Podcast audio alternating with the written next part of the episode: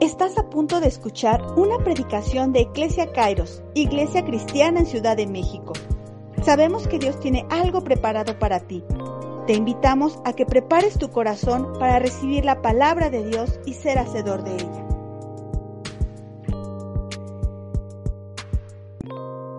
Vamos a entrar a un momento de reflexión en la cual eh, hace más de un poco más de dos mil años surgió un acontecimiento que vino a cambiar nuestras vidas de una manera muy grande. Y esta mañana es, es una reunión muy especial porque vamos a recordar ese momento en el cual Jesús, Dios entregó a su Hijo Jesús en esa cruz y vamos a ver esas siete frases que él, que él dio en esa cruz y Posteriormente, cada uno de mis hermanos va a estar dando la reflexión de estas palabras. Quiero que por favor estemos muy atentos, muy expectantes a lo que Dios quiere hablarnos. Es un momento de verdad muy especial en la que Dios quiere que estemos muy sensibles a, a estas palabras. Y me gustaría de la manera más atenta pedirles, si es posible, que abran sus cámaras para poder tener esa interacción más cercana con ustedes. Es un momento realmente muy especial, muy padre y nos gustaría verlos para poder empezar con esta enseñanza que sé que va a ser de gran bendición para sus vidas. Entonces, si gustan, les pido puedan prender sus cámaras para que lo hagamos un poquito más interactivo. Y bueno, pues voy a empezar a, a guiarlos en esta enseñanza, en este camino para que podamos entender y podamos llegar a esa, a esa imagen, ¿no? Que, donde podemos ver que Dios está en esa cruz, que Dios mandó a su Hijo Jesús cuando estaba en la cruz y a sus costados, si ustedes recuerdan, había dos criminales que también iban a ser crucificados. Él sabía que muchas de las cosas que hacían ellos no eran correctas. Y mientras los soldados estaban echando suertes para ver de qué manera repartirse las vestiduras de Jesús. Y en ese momento, quiero que ustedes lo visualicen en su mente donde está Jesús en esa cruz. Y él nombra la primera palabra y esta palabra dice, Padre, perdónalos porque no saben lo que hacen. ¿Por qué? Padre, perdónalos porque no saben lo que hacen. Y como decía ya esa cruz. Y la gente lo iba vituperando en la calle, le iba gritando cosas. Esa misma gente que lo había recibido con palmas, diciendo Osana, era ahora la que gritaba, crucifíquenle, crucifíquenle. Y estando ya Jesús crucificado en esa cruz, en medio de dos criminales, como dice Yaudeli, cuando ve que están estos soldados ahí echando suerte sobre sus ropas, perdónalos, dirigiéndose al Padre, perdónalos porque no saben lo que hacen. Siempre pensamos que se refería exclusivamente a esos soldados. Sabes, dicen que las vestiduras de Jesús eran muy especiales. No tenían costuras. ¿Cómo se habían hecho? No lo sé. Pero dicen que eran realmente muy especiales y de una tela muy fina, a pesar de la condición que tenía Jesús en ese tiempo, que él era simplemente el hijo de un carpintero. Sus ropas eran muy finas. Y están ahí echando suertes. Y está ahí gritándole a la gente. Y uno de los asesinos, de los criminales, gritándole, pues no que eres hijo de Dios, pues órale, bájate. Y Jesús les dice, perdónalos porque no saben lo que hacen. Pero, ¿sabes? Jesús no se refería exclusivamente a ese hecho. No se estaba refiriendo a la gente que estaba al lado. No se estaba refiriendo a todos los que estaban allá abajo gritándole de cosas. Se estaba refiriendo a ti y a mí. Él ya estaba intercediendo desde ese momento por ti y por mí. Él ya estaba clamando por nosotros desde ese momento.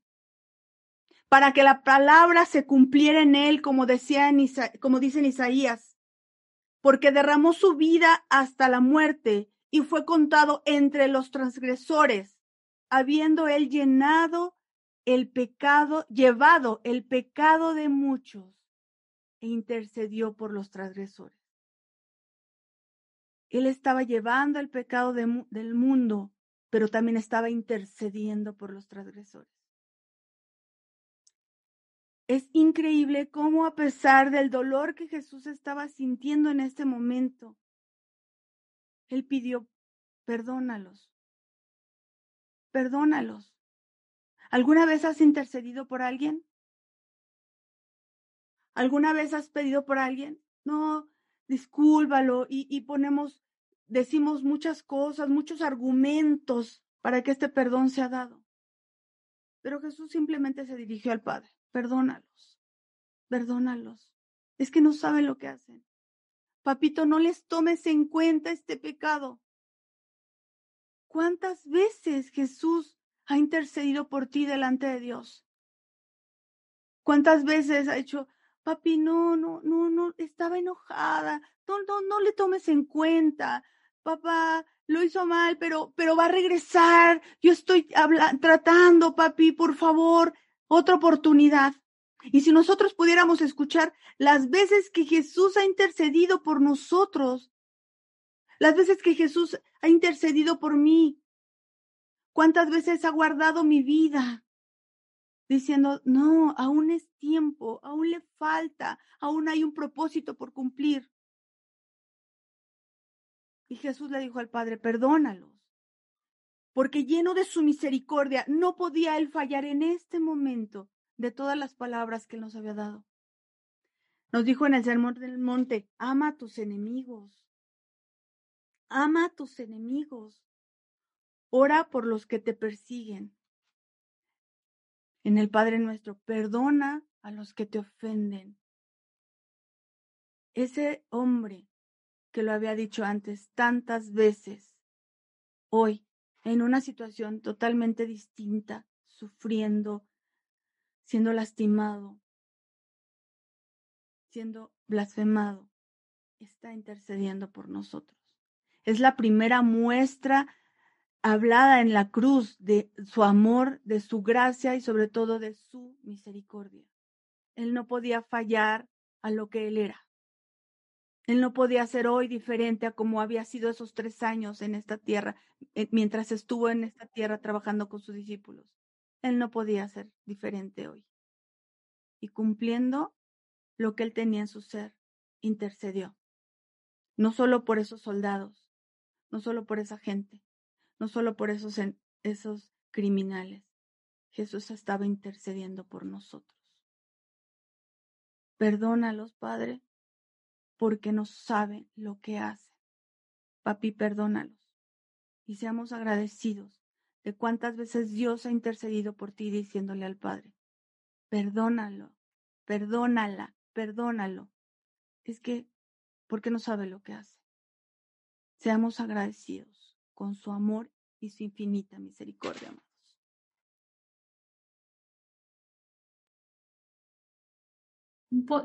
siguiendo en esa escena, podemos ver cómo la multitud estaba, ¿verdad? Estaba muy alborotada ante esta situación y sí le gritaban, ¿no? Y se burlaban y le decían que por qué no se bajaba de él si era el hijo del, si era el hijo del rey, se bajara de esa cruz. Entonces, que se salvara y asimismo después de que un criminal reprendiera al otro al decirle que Jesús no había hecho nada malo, le pidió a Jesús que se acordara de él cuando viniera en su reino. Y lo que Jesús respondió a él fue lo siguiente. Dice, de cierto, de cierto te digo que hoy estarás conmigo en el paraíso. Te aseguro que hoy estarás conmigo en el paraíso. Son unas palabras que realmente en un principio puede que no comprendamos de la mejor manera, pero si vamos un poco más a fondo a lo que verdaderamente Jesús quiso referir y a lo que quiso eh, hacer referencia en el momento en el que se lo dijo a, en el que se lo dijo a este ladrón, realmente es algo mucho más profundo. Estaban los dos ladrones, estaba uno a su izquierda, uno a su derecha, y Jesús estaba siendo crucificado en medio, los tres al mismo tiempo.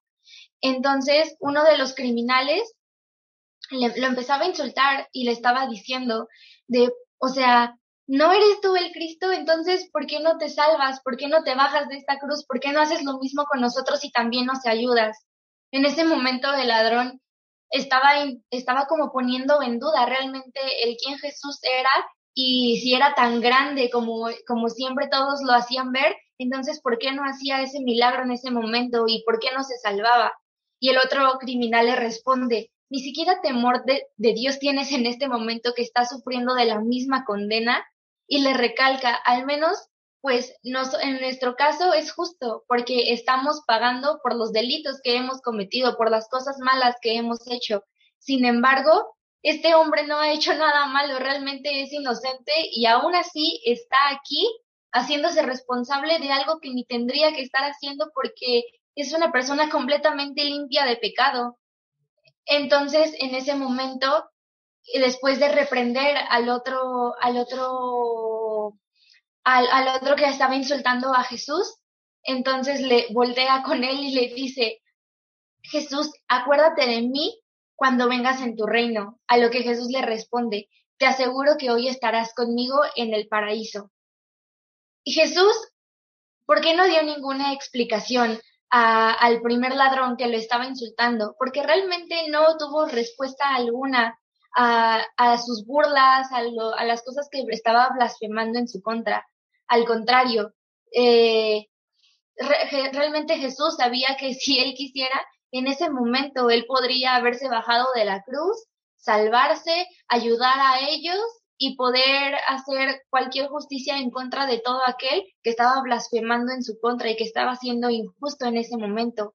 Pero aún así, él sabía que si él mismo no sufría por completo en ese momento en específico como Dios lo había mandado, entonces no sería posible que el sufrimiento de todo el mundo pudiera ser quitado por completo. Jesús vino a sanar, pero para que algo sane, primero tiene que haber sufrido. Si no es imposible poner fin a un sufrimiento, si posteriormente no hubo algo que haya sido lastimado. De la misma manera, el primer ladrón, como lo vemos, trataba de zafarse muy fácilmente y, a lo, y muchas veces es esa incredulidad de las personas que durante todo el tiempo no creen, durante todo el tiempo a lo mejor se sienten dudosos de la existencia o del poder de Dios, pero en el momento en el que eh, a lo mejor ya es una situación más difícil, más allá de pedir ayuda, es como poner a prueba a Dios en ese momento e intentar buscar la salida fácil de, ay, si tan grande eres, entonces, a ver, ayúdame, entonces, ¿por qué no haces este milagro en este momento? Pero realmente no fue la manera correcta de hacer las cosas.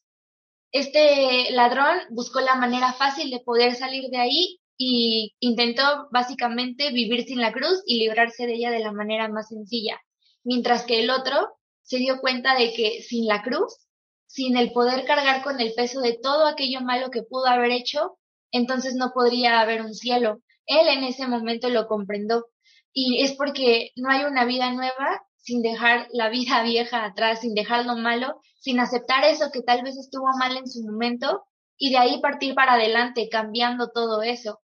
De la misma manera, el, el otro ladrón, el que lo defendió, tuvo fe y esperanza en Jesús. Fue lo que vio en él. Mostró su fe al creer y reconocerlo como hijo de Dios, porque en el momento en el que él dijo, él no está haciendo nada malo, estaba creyendo que él era un hombre justo y no lo estaba juzgando ni acusando como las demás personas al momento de llevarlo a ser crucificado. Y tuvo esperanza en el momento en el que tal cual le dijo que se acordara de él cuando viniera en su reino, porque él confió y supo que eso iba a pasar porque sabía que él era el Hijo de Dios. Entonces sabía que algo bueno había si él recordaba a su nombre, si él pensaba en él en el momento en el que él volviera y él simplemente estaba poniendo su confianza en él. Al Jesús responderle, te aseguro que hoy estarás conmigo en el paraíso cuando el ladrón se lo pide, le está mostrando su gracia y es lo mismo que hace con todos nosotros. Le mostró su gracia y haciendo básicamente la promesa de que su alma iría al paraíso con él, de que él podría descansar estando en el cielo de esa manera y lo acompañaría así, en, en ese camino que a lo mejor podría ser de dolor, que podría lastimarlos y que en ese momento físicamente y emocionalmente seguro les estaba doliendo mucho, que Él lo acompañaría y estaría con Él. También en ese momento Jesús pudo ver el corazón sincero porque el, el ladrón reconoció que Él estaba haciendo algo mal y sabía que el castigo que Él estaba recibiendo en ese momento era justo. Y aún así dijo, pues está bien, como le mencionaba el otro ladrón, tú y yo nos merecemos que nos pase esto porque lo que hicimos estuvo mal. Entonces Jesús vio la sinceridad en su corazón y a lo mejor inclusive hubo un arrepentimiento de parte del ladrón. Y así como en este momento Jesús le hizo la promesa al ladrón y le aseguró que iba a estar con él en el paraíso, y le hizo esa muestra de gracia, no fue solo a él, sino que tú y yo tenemos exactamente esa misma muestra de gracia de parte de Dios.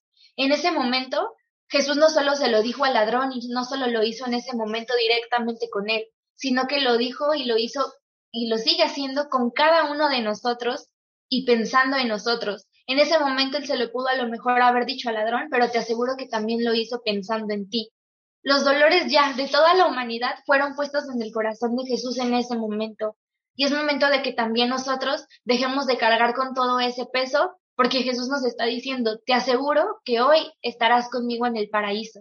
Entonces, en el momento en el que Dios decida que sea su voluntad, entonces nosotros estaremos con Él y sin dejar, eh, más bien sin preocuparnos y, más, y dejar a un lado todo eso que nos puede estar pesando y simplemente en ese momento Jesús es y fue la muestra de que Él es vencedor en medio de una humanidad que está destinada al sufrimiento y a la muerte. Entonces, eso que en ese momento le dijo y le demostró al ladrón es lo mismo que todos los días nos dice y nos demuestra nosotros, que confiemos porque estaremos con Él en el paraíso y que su gracia es tan grande que aún así haya pasado o hayamos hecho lo que haya sido, todo eso ya cargó Él en el momento en el que tuvo que ser y ya fue crucificado. Tu enfermedad, tu dolor, todo aquello, Él ya pagó y tú estás destinado a vivir en su gracia y también estará contigo en el paraíso. Junto a la cruz también se encontraba su madre, la hermana de su mamá, de su mamá María, la esposa de Cleofas, y María Magdalena. En el momento que Jesús la vio y a su lado a su discípulo, dijo a su madre la siguiente frase, Mujer, he ahí tu hijo, hijo, he ahí tu madre.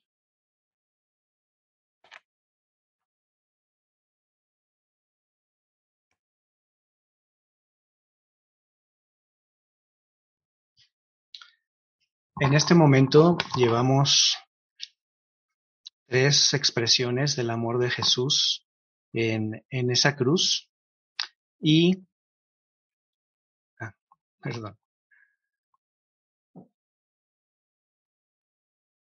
Hasta este momento estamos viendo eh, que Jesucristo eh, estaba, eh, en, estaba cumpliendo la ley en sus últimos momentos de vida. Eh, si recordamos un poco, Éxodo 20 al 12, eh, esta palabra que Jesús expresa en este momento está cumpliendo con la honra hacia su padre, hacia su padre y a su madre. Dice Éxodo 20, 12, honra a tu padre y a tu madre para que te vaya bien y seas de larga vida sobre la tierra. Es, es interesante eh, ver por qué Jesucristo le dice en el versículo 26 de Lucas 19, cuando Jesús vio a su madre y al discípulo quien él amaba que estaba presente, le dijo, mujer, he ahí a tu hijo, y después al discípulo, he ahí a tu madre. Eh, esta expresión podría resultarnos un poquito rara en nuestros días, porque, ¿por qué dice mujer? Es como que, mujer, mira, este, ahí te lo dejo, ¿eh? No, era simple y sencillamente la manera natural de expresión de su cultura en ese tiempo.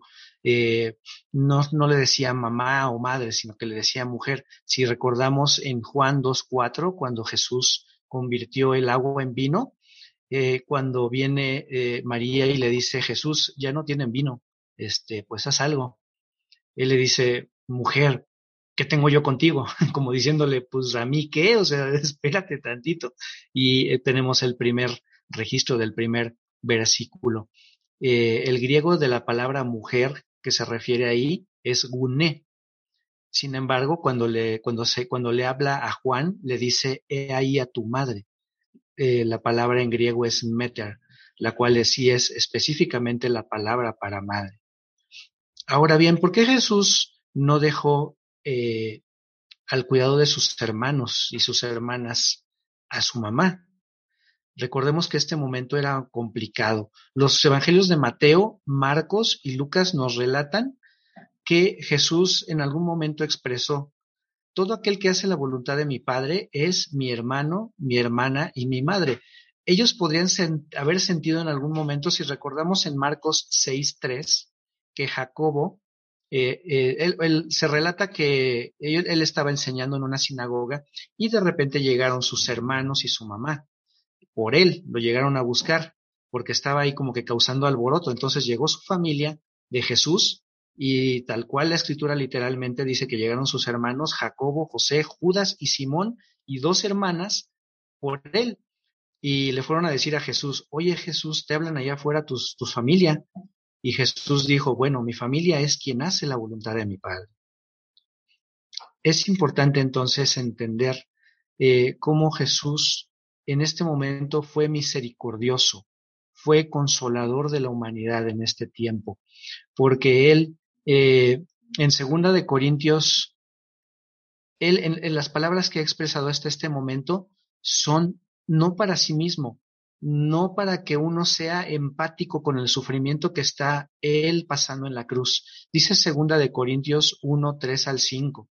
Alabado sea el Dios y Padre de nuestro Señor Jesucristo, Padre misericordioso y Dios de toda consolación, quien nos consuela de todas nuestras tribulaciones, para que con el mismo consuelo que de Dios hemos recibido, también nosotros podamos consolar a todos los que sufren.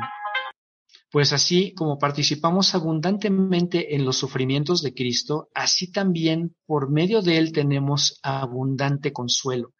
En la tristeza y dolor más profundos de nuestro Señor Jesús, Él puso a otros, antes que sí mismo. Muchas veces la manera en que podemos nosotros sobrellevar las circunstancias difíciles es apoyando a otros y en eso encontraremos también consuelo de parte de Dios. Ahora bien, ¿qué pasa con María? A María le fue profetizado que esto iba a suceder. En Lucas 2, 33 al 35 dice, el sacerdote Simeón profetiza sobre la vida de Cristo cuando el niño fue presentado a los ocho días, que era la tradición de los judíos, y dice, el padre y la madre del niño se quedaron maravillados por lo que se decía de Jesús. Simeón les dio su bendición y le dijo a María, la madre de Jesús, este niño está destinado a causar la caída y levantamiento de muchos en Israel y a crear mucha oposición, a fin de que se manifiesten las intenciones de muchos corazones. En cuanto a ti, le dice a María, una espada te atravesará el alma. el, Simeón el sacerdote estaba profetizando lo que iba a suceder con Jesús y lo que iba a suceder en el corazón de María. Y es interesante entender cómo María en un momento dado, hasta este punto, él obviamente lo veía como su hijo, fue su bebé, fue su niño que, que cuidó. Sin embargo, en un momento ella entendió que Él era el Salvador del mundo y lo tenía que dejar de ver simplemente como su hijo, sino que lo tenía que empezar a ver en un sentido espiritual como el Mesías, aquel que había sido profetizado para que fuera libre eh, toda la humanidad en él. Al hacer esto, el solo hecho de que Jesús hubiera nacido sobre la tierra, pues no hubiera servido de nada. Jesús necesitaba morir y resucitar para, para salvar a la humanidad del pecado, para redimirnos a todos del pecado. Y María, en algún momento posterior, él reconocía la necesidad de Cristo en su vida como cualquier otro de nosotros. Y la podemos ver posteriormente en, en el libro de los Hechos, congregada en una reunión de oración junto a los discípulos y a sus hijos, a sus demás hijos. Dice Hechos 1, 12 al 14. Entonces regresaron a Jerusalén desde el monte llamado de los Olivos, situado aproximadamente a un kilómetro de la ciudad. Cuando llegaron, subieron al lugar donde se alojaban. Estaban allí Pedro, Juan, Jacobo, Andrés, Felipe, Tomás, Bartolomé, Mateo, Jacobo, hijo de Alfeo, Simón el celote y Judas, hijo de Jacobo. Todos en un mismo espíritu se dedicaban a la oración, junto con las mujeres y con los hermanos de Jesús y su madre María. Tenemos que entender, así como María entendió en un momento dado la posición espiritual que ella, en la cual ella también necesitaba poner la fe en el, en la que, en el que había sido su hijo carnal, en, en, la persona que él había dado a luz, se había, que, en la cual se había cumplido la profecía del Mesías que salvaría a la humanidad, ella tuvo que revolucionar su mente y decir, sí, tengo que creer en Él también para salvación de mi alma. Entonces tenemos que entender esa posición espiritual que María entendió y también trasladarla a nuestro corazón y saber que en Jesús nosotros tenemos, como sabemos y decimos mucho, tenemos los cielos abiertos. María es un ejemplo de fe, María es un ejemplo de cómo cambiar nuestros paradigmas y entender lo que Jesús es para nosotros.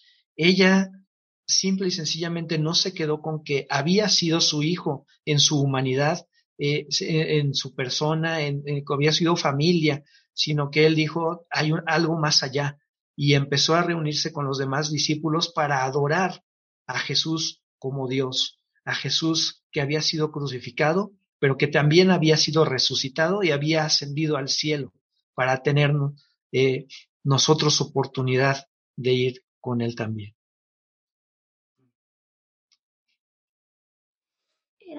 Era, el mediodía y hasta media tarde Toda la tierra quedó en obscuridad y alrededor de las tres de la tarde Jesús gritó, Dios mío, Dios mío, ¿por qué me has abandonado? Elí, Elí, lama sabactani. Cerca de la hora novena, Jesús pronunció estas palabras cuyo significado era, Dios mío, Dios mío, ¿por qué me has abandonado? Pero, ¿qué quiere decir esto? ¿Realmente el Padre había abandonado al Hijo? Pues bueno, primero hay que entender que Jesús estaba tomando nuestros pecados simbólicamente, pero también realmente. En ese momento Él se encontraba en el lugar que nos correspondía a nosotros como pecadores, tomando nuestro puesto, sustituyéndolo. Y sí, es cierto que Dios en ese momento le dio la espalda, pero fue porque en su santidad Dios no puede tolerar el pecado. Y en ese momento Jesús estaba cargando con el pecado de todo el mundo. Por lo tanto, no es que Dios desamparara al Hijo, sino que el pecado ya estaba encima del Hijo. Y en ese momento Dios no vio a Jesús, sino al pecado. ¿Y qué les quiero decir con todo esto? Que en la cruz Jesús no tenía consuelo porque no estaba el Padre ni el Espíritu Santo. Se había acabado la comunión, la unidad se había roto y lo único que quedaba era soledad. Jesús estaba viviendo un infierno en la tierra y Además de todo eso, estaba cargando con todo el peso que nos correspondía cargar a nosotros como pecadores. Y, y bueno, esto no es lo más impactante, sino que estas palabras que clamó Jesús en ese momento las podemos encontrar en Salmos, específicamente en el Salmo 22, versículo 1. Se los voy a leer de manera rápida. Dios mío, Dios mío, ¿por qué me has desamparado? Este es un salmo profético escrito por el rey David. ¿Qué quiere decir esto? Que incluso antes de que María tuviese en su vientre a Jesús, este salmo ya estaba escrito. Y los judíos conocían de él, sabían la importancia que tenía y a qué se refería. Por lo tanto, en el momento en el que Jesús clamó estas palabras, los judíos pudieron completarlas en su cabeza. ¿Por qué? Porque entendían qué, qué significaba, quién era él. Y, lo más impresionante es que aún en el último momento Jesús mostró amor. ¿Por qué? Porque esto Jesús no lo hizo por mera coincidencia o de repente se le vino a la cabeza. Tenía un propósito y es que Jesús amaba a las personas e incluso hasta su último aliento estaba testificando y tratando de mostrarle a la gente que Él era el Mesías.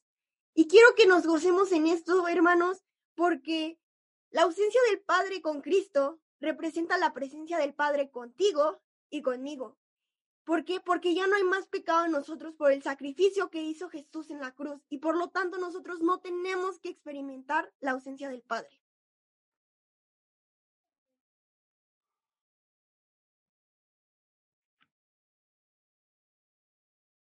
Mientras todo esto pasaba, Jesús pagaba con el pecado del mundo. Tenía ese gran dolor y aparte todo el dolor físico por lo lastimado que él ya se encontraba. Su cuerpo estaba ya muy, muy lastimado. Él sabía que todo ya había terminado y para que se cumpliera lo que decía la escritura, dijo, tengo sed. La verdad es que todos podemos comprender esa sensación de tener sed. Eh, cuando estás en la calle, cuando sales a alguna excursión, algún campamento eh, y hace mucho calor y tienes sed y es muy desesperante no poder encontrar agua. Pero aquí está sucediendo algo diferente en este, en este escenario. Solamente es como una referencia para comprenderlo. Jesús eh, ya había sido golpeado, ya había sido torturado, había caminado más o menos unos 600 metros con una cruz que pesaba aproximadamente 65 kilos, em, una cruz bastante grande, de largo eran más o menos 3 o 4 metros. Eh, entonces, mucho peso, muchos metros, ya le habían pegado, ya lo habían azotado. Y entonces llega un momento en donde él experimenta en la cruz esa sed física, esa sed como tú y yo la hemos tenido en un momento agotador.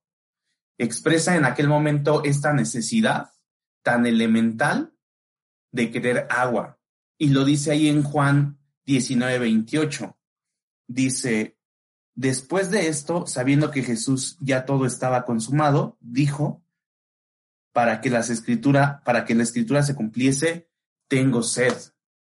Y también, así como yo se nos compartió hace un momento un salmo mesiánico, hay un salmo, Salmo 69, 21, que dice, me pusieron además y él por comida, y en mi sed me dieron a beber vinagre. Es importante recordar que Jesús era 100% Dios y 100% hombre al mismo tiempo. Y esta expresión, amigo, nos demuestra la humanidad que Jesús tenía. Para quien pueda decir, no, pero es que Jesús era Dios y, nunca fue hombre, Jesús era 100% hombre. Y esta expresión nos lo dice, lo detalla. Unas horas antes le habían dado de beber vinagre mezclado con hiel, que es mirra, y se la daban al crucificado eh, para drogarlo un poco, para que el sufrimiento no fuera tan grande o ellos no lo sintieran tan fuerte, eh, no fuera tan amargo esta situación, pero Jesús dice que no la tomó. ¿Sabes? Uno de los momentos más difíciles para las personas que eran crucificadas eh, en, en esos momentos, en esa historia, era el tener sed los cuerpos se deshidrataban, sufrían bastante porque los colgaban, ya había pasado Jesús, lo que les digo, ya había caminado, ya había sido azotado, lo cuelgan. Y entonces está ahí esperando y empiezan a pasar las horas y se empieza a desgastar el cuerpo. Y además también sufre, sufre deshidratación. ¿Por qué? Porque pues ya ha corrido mucha sangre. Jesús está en un momento muy difícil en uno de los últimos momentos. Es un tormento que él tiene y es un tormento que los crucificados tenían. Jesús posiblemente no, no, no lo dice la Biblia, pero la última vez que bebió agua debió de haber sido muchas horas antes, tal vez hasta un día antes. Él tenía sed. Dice Jesús, tengo sed.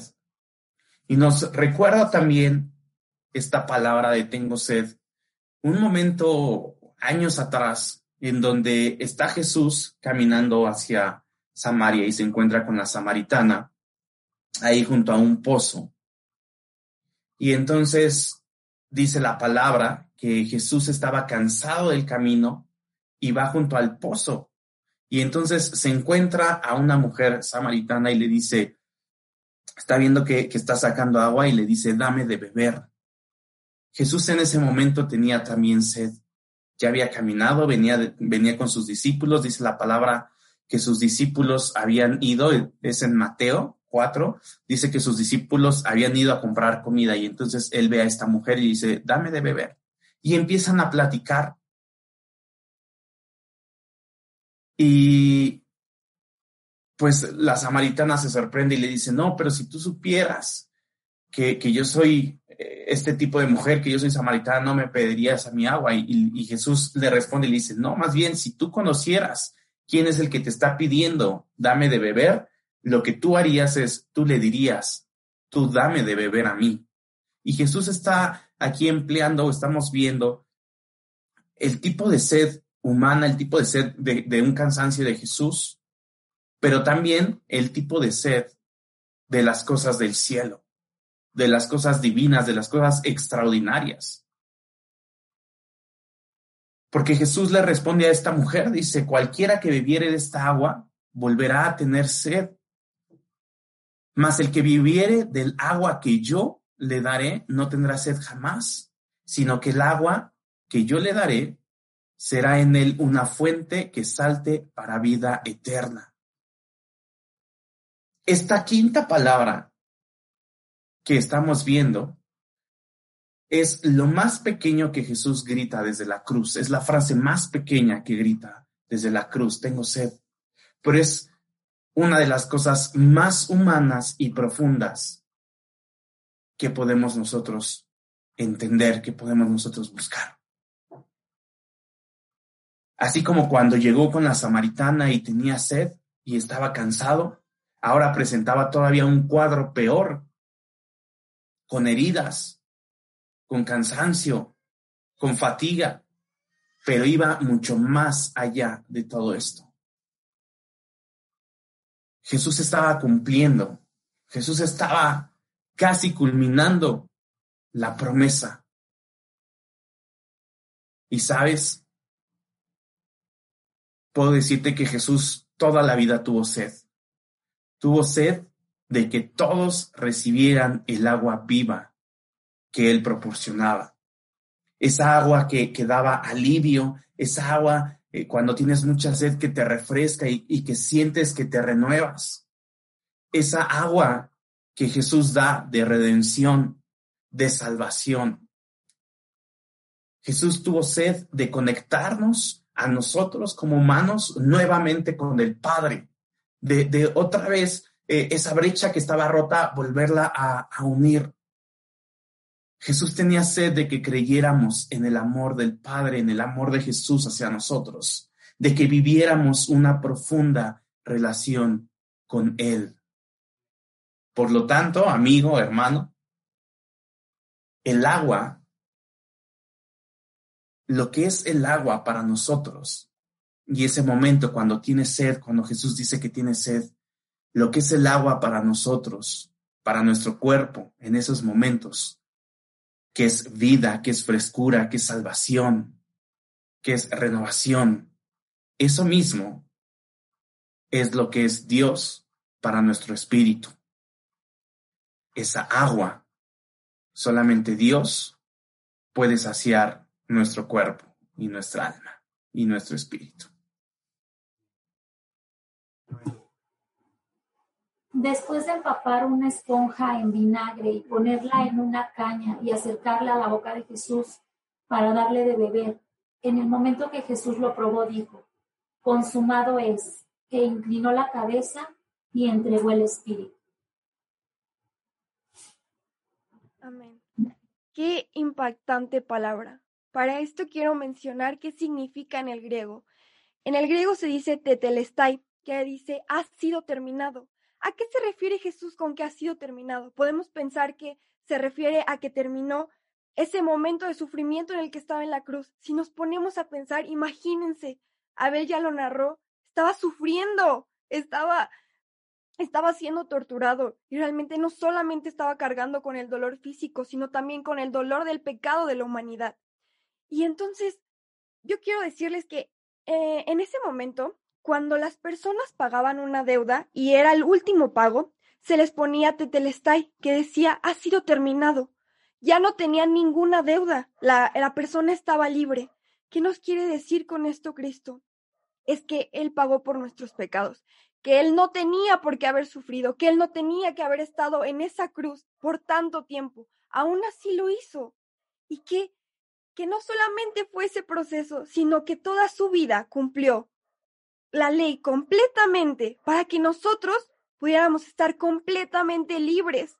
Hermanos, qué, qué grandioso. Imagínense todo ese momento, esos 33 años que estuvo aquí en la tierra, en los que él se ocupó de no pecar, de a pesar de que fue tentado, de a pesar de que fue humillado, a pesar de que la gente no valoró. Y estábamos hablando del rey. Imagínense el rey, el rey del universo estaba aquí, el que era 100% hombre y el que era 100% Dios, aguantó y sobre todo pagó por nuestros pecados y pagó por nuestras deudas, que nos dice que al final, después que Él era completamente santo, nos redimió, o sea que nos dio la libertad. Y ahora nosotros no tenemos ninguna deuda, al contrario, tenemos contacto directo con Dios y sobre todo que tenemos expiación de nuestros pecados. Qué, qué bendición que nosotros no tengamos que hacer absolutamente nada para poder tener una comunión con Dios, que nosotros ya no debamos tener que sacrificar un cordero, sino que fue Él, el cordero inmolado, el que se sacrificó por nosotros. Quiero mencionar algo que dice en Romanos 8.1. Ahora pues, ninguna condenación hay para los que están en Cristo Jesús. Wow. Ya no tenemos deuda con Dios, ya no tenemos algo que nos estorbe, al contrario, estamos en completa libertad. Y qué bendición, porque nadie nos podría dar esa libertad, solamente fue Cristo en ese momento que él cumplió completamente lo que él estaba, lo que tenía que hacer, que él sabía lo que venía aquí en la tierra. Y, sobre todo quiero decir algo, en ese momento que dice ha sido terminado, no solamente había terminado su obra, sino que había terminado la ley y empezaba la gracia. Ahora por un acto de fe en el que nosotros confesamos y decimos que creemos en Cristo, que creemos y aceptamos lo que Él hizo en ese momento en la cruz, nosotros tenemos la vida eterna y sobre todo la gracia abundante, que fue en ese momento que va a permanecer por la eternidad y podemos gozarnos y estar contentos. Qué, qué grande fue Dios y qué agradecidos podemos estar, porque fue ese intercambio el que nos dio la vida eterna y sobre todo la gracia y la misericordia que se renueva todos los días. Amén. Toda la tierra estaba ya en oscuridad porque el sol ya se había ocultado. Y en ese momento el velo se rasgó en dos y Jesús exclamó con fuerza, Padre, en tus manos encomiendo mi espíritu.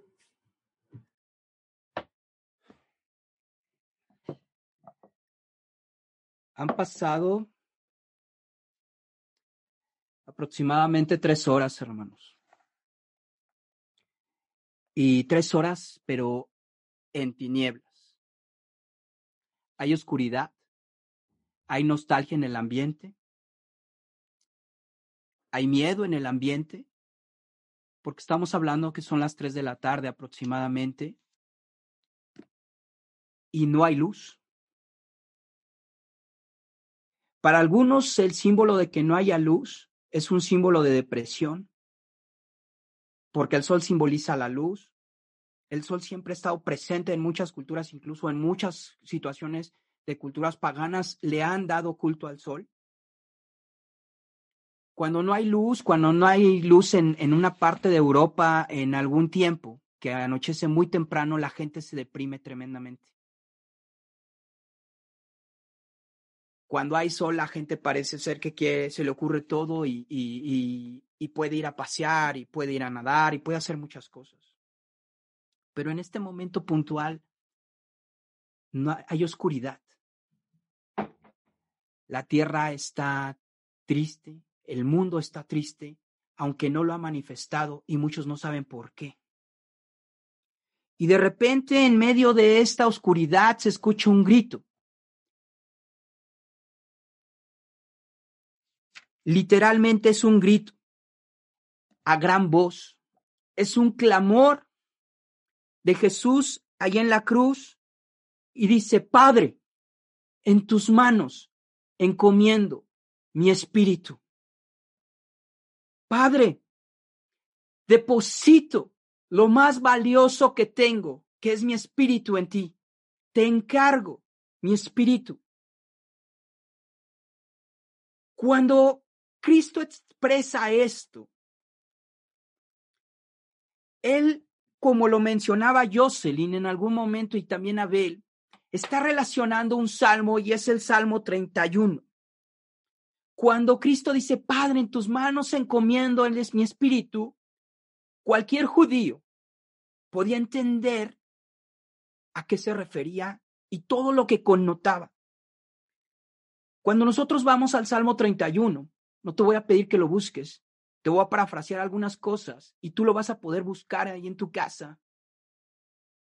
Cristo habla por nosotros. Cristo está hablando por nosotros. El Salmo 31 es una expresión de Cristo hablando por ti y por mí al Padre. No es solamente Padre, en tus manos encomiendo mi espíritu. El Salmo 31 dice, en ti, oh Jehová, he confiado, no se yo confundido jamás. Es cuando tú y yo vamos delante del Padre y le decimos, Padre, estoy confiando en ti. Estas cosas están confundiendo mi mente. No entiendo lo que está pasando, pero estoy confiando en ti. Padre, líbrame en tu justicia. Tú eres justo. Tú no das al que está en tus caminos cosas malas. Aparentemente pudieran ser cosas malas lo que estoy viendo, pero tú eres un Dios de amor y un Dios de misericordia. Eso es lo que dice el Salmo 31. El Salmo 31 dice, tú me guiarás y me encaminarás. Tú eres mi roca y mi castillo.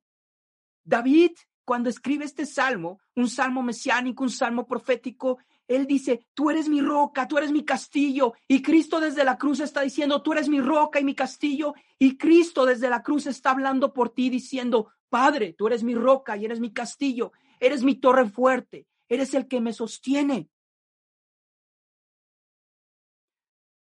El Salmo 31 dice, sácame de la red que han escondido para mí, pues tú eres mi refugio. En tu mano encomiendo mi espíritu hay un temor, hay, hay, hay toda una maquinación para destruir a Jesús. Hay toda una maquinación a veces para tu vida, para que fracases, pero tú has encomendado el Espíritu a Cristo, tú has encomendado el Espíritu a Dios y Dios lo tiene en sus manos. Yo en Jehová he esperado. Y hay una parte en el Salmo 31 que me impactó mucho. Dice, mas yo en ti confío, Jehová, digo, tú eres mi Dios en tus manos están mis tiempos. Amigo, hermano, hermana, nuestros tiempos, el día que Cristo subió en la cruz, ya no nos pertenecen ni dependen de lo que hagamos o de lo que seamos. En nuestra humanidad dependen de lo que Cristo hizo ahí arriba. Nuestros tiempos están definidos por Dios. Y mientras más nos acerquemos a Dios, mayor definición tendremos. Al final de este salmo dice, esforzaos todos vosotros los que esperáis en Jehová y tome aliento vuestro corazón.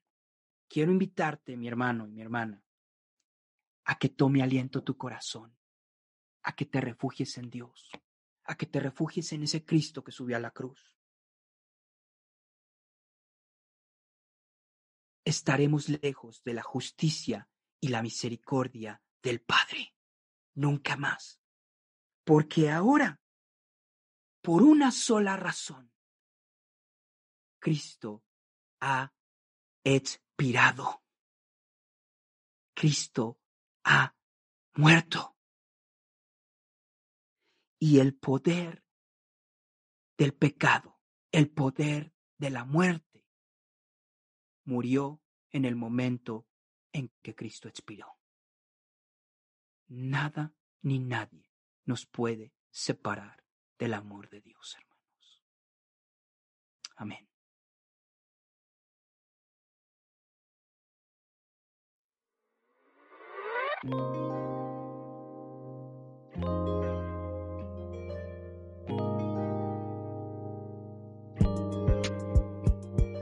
Gracias por oír esta predicación de Eclesia Kairos. Deseamos que Dios siga hablando a tu vida para formar su propósito en ti. Búscanos y síguenos en nuestras redes sociales que están en la descripción de este audio. Nos escuchamos en la siguiente predicación. Dios te bendiga.